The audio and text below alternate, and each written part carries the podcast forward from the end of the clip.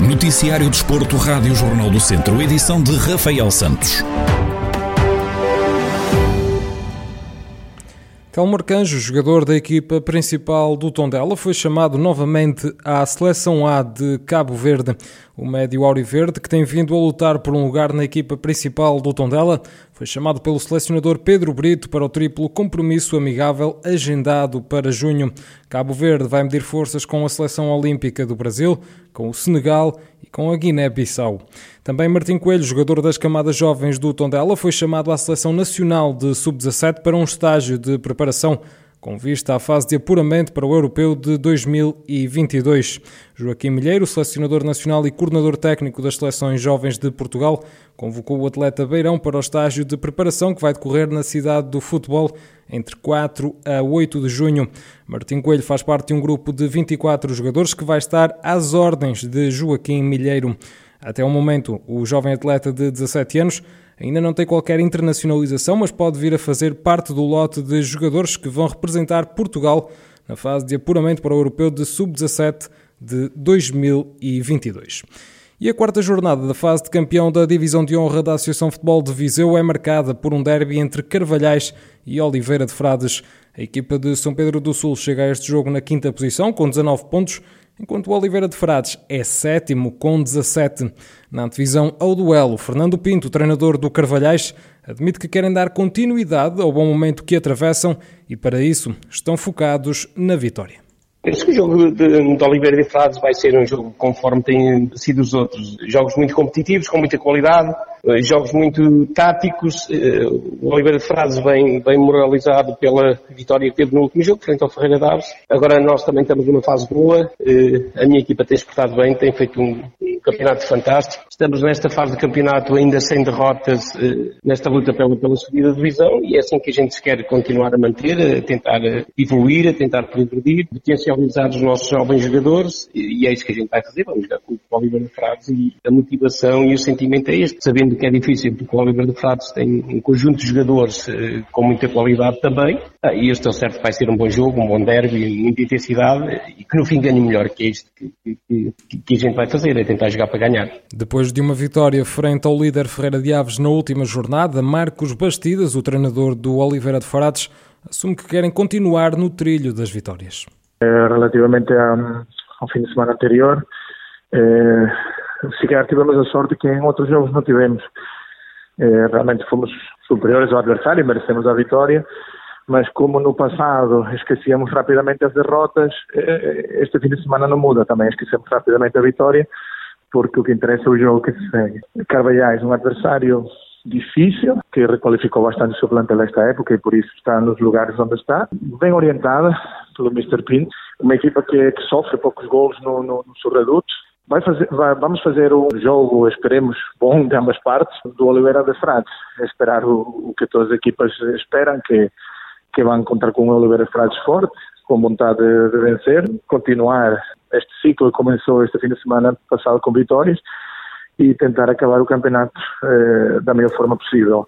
As duas equipas medem forças no próximo domingo, pelas 5 da tarde, em jogo referente à quarta jornada da fase de campeão da Divisão de Honra da Associação de Futebol de Viseu.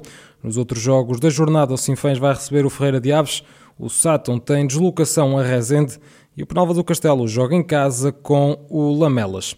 Na segunda Divisão Nacional de Handball, o Académico de Viseu tem dupla jornada no próximo fim de semana. No sábado, a equipa orientada por Rafael Ribeiro mete forças com o Feirense em casa e no domingo, os academistas recebem a Juvelis. Em conferência de antevisão aos dois duelos, o treinador do Académico de Viseu admite que vão enfrentar duas equipas com maior andamento na segunda divisão e, por isso, antevê dificuldades.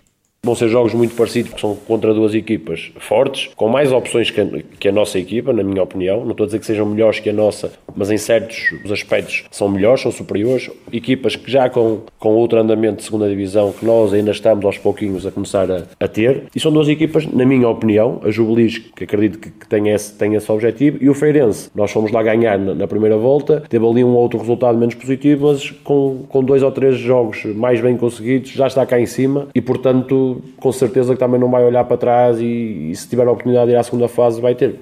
Rafael Ribeiro admite que esta dupla jornada não vem na melhor altura e explica porquê.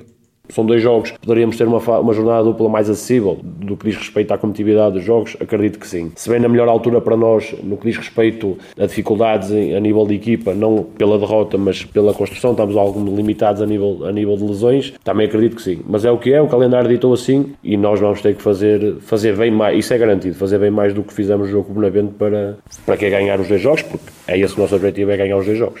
O Académico de Viseu é terceiro classificado com 25 pontos conquistados em nove jogos.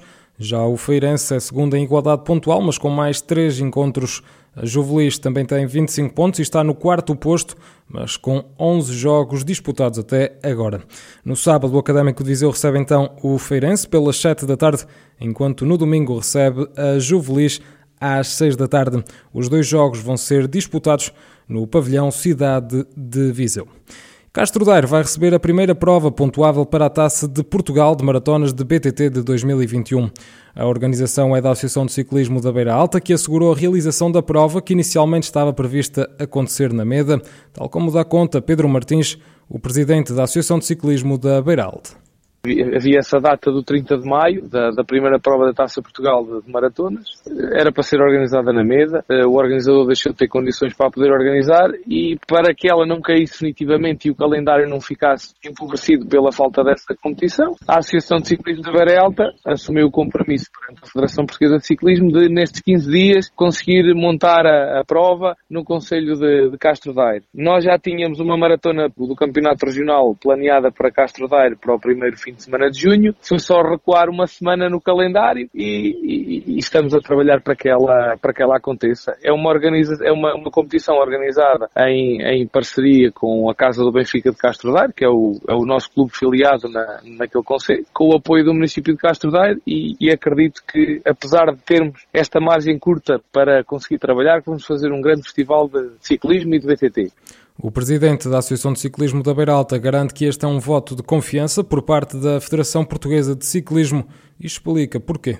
É, sem dúvida. O, o trabalho que nós temos vindo a desenvolver né, nos últimos tempos, principalmente nesta fase mais complicada foi a pandemia, onde fomos sempre os primeiros a, a querer estar e a querer fazer. Uh, a, partir do, a partir do momento em que nós fomos sempre os mais, os mais dinâmicos, a Federação olhou, começou a olhar para nós com, com outros olhos e com, olha para nós como uma, uma, um parceiro forte e daí darem de confiança e, e entregam-nos uma, uma das provas mais importantes do, campe, do, do, do, calendário do VTT, do calendário nacional, entregam-nos para nós organizarmos em 15 dias. Portanto, é, há aqui um voto de confiança e, e acho que é, por parte da Associação é mais do que merecido. Castro Daire vai então receber a primeira etapa da Taça de Portugal de Maratonas de BTT. A prova acontece no próximo domingo e é igualmente pontuável para o campeonato da Beiralta.